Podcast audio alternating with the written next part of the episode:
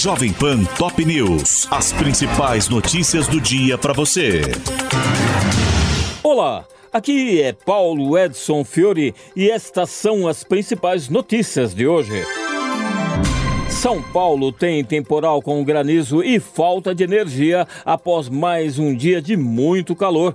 Os termômetros registraram a máxima de 36,7 graus e a chuva caiu no início da noite, com rajadas de vento que derrubaram dezenas de árvores e provocaram alagamentos, sem registro de vítimas.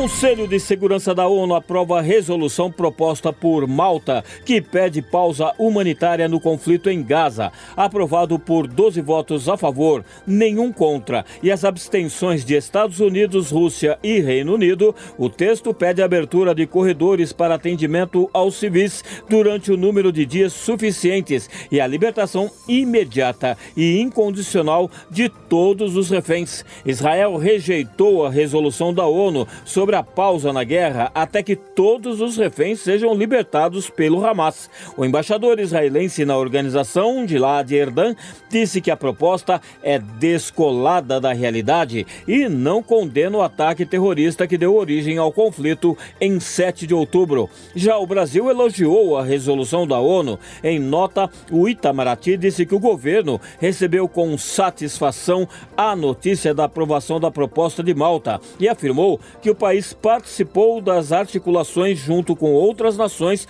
que fazem parte temporariamente do Conselho de Segurança. Ontem, o exército israelense afirmou ter encontrado armas do Hamas no hospital Al-Shifa, em Gaza. Um porta-voz dos militares informou que o arsenal estava escondido no centro de ressonância magnética e que havia uniformes do grupo largados pelo chão, indicando que os terroristas teriam fugido do local com trajes civis. Lula sanciona a lei que pretende zerar filas de atendimento no INSS. O programa, que valerá por nove meses, podendo ser prorrogado por mais três, prevê o pagamento de bônus a servidores que estenderem a jornada de trabalho e o uso de telemedicina em perícias médicas da Previdência. Ministério dos Direitos Humanos confirma pagamento de viagem de esposa de líder do Comando Vermelho a Brasília. Segundo a pasta, o nome de Luciane Barbosa Farias, mulher de Clemilson dos Santos Farias, o tio Patinhas, foi indicado pelo governo do Amazonas para participação em evento sobre prevenção à tortura. Nesta quarta-feira, Flávio Dino agradeceu mensagens de apoio recebidas após críticas pelo caso da dama do tráfico do Amazonas. Apesar dos ataques da oposição pela presença de Luciane Barbosa Farias em reuniões com secretários da pasta, o ministro da Justiça disse que segue sem medo, independente e fiel a princípios.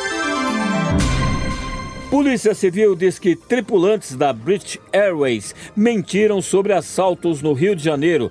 Investigação aponta que o trio inventou crimes para não ser punido pela empresa após noitada de bebidas e drogas que provocou atraso de voo por 24 horas entre o Galeão e Londres no início de setembro.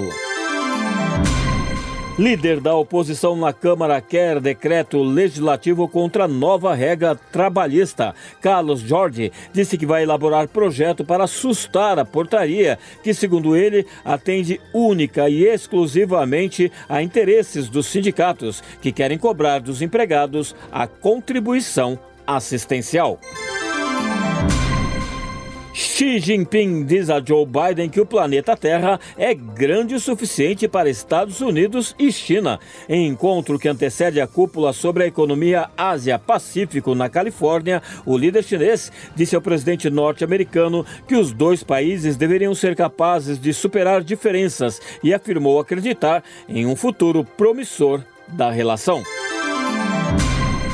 Seleção brasileira já está em Barranquilha, onde enfrenta hoje a Colômbia. A equipe de Fernando Diniz entra em campo às nove da noite no estádio metropolitano Roberto Melendes para tentar reverter os últimos resultados negativos nas eliminatórias sul-americanas da Copa de 2026. Este é o podcast Jovem Pan Top News. Para mais informações, acesse jovempan.com.br Jovem Pan Top News. As principais notícias do dia para você.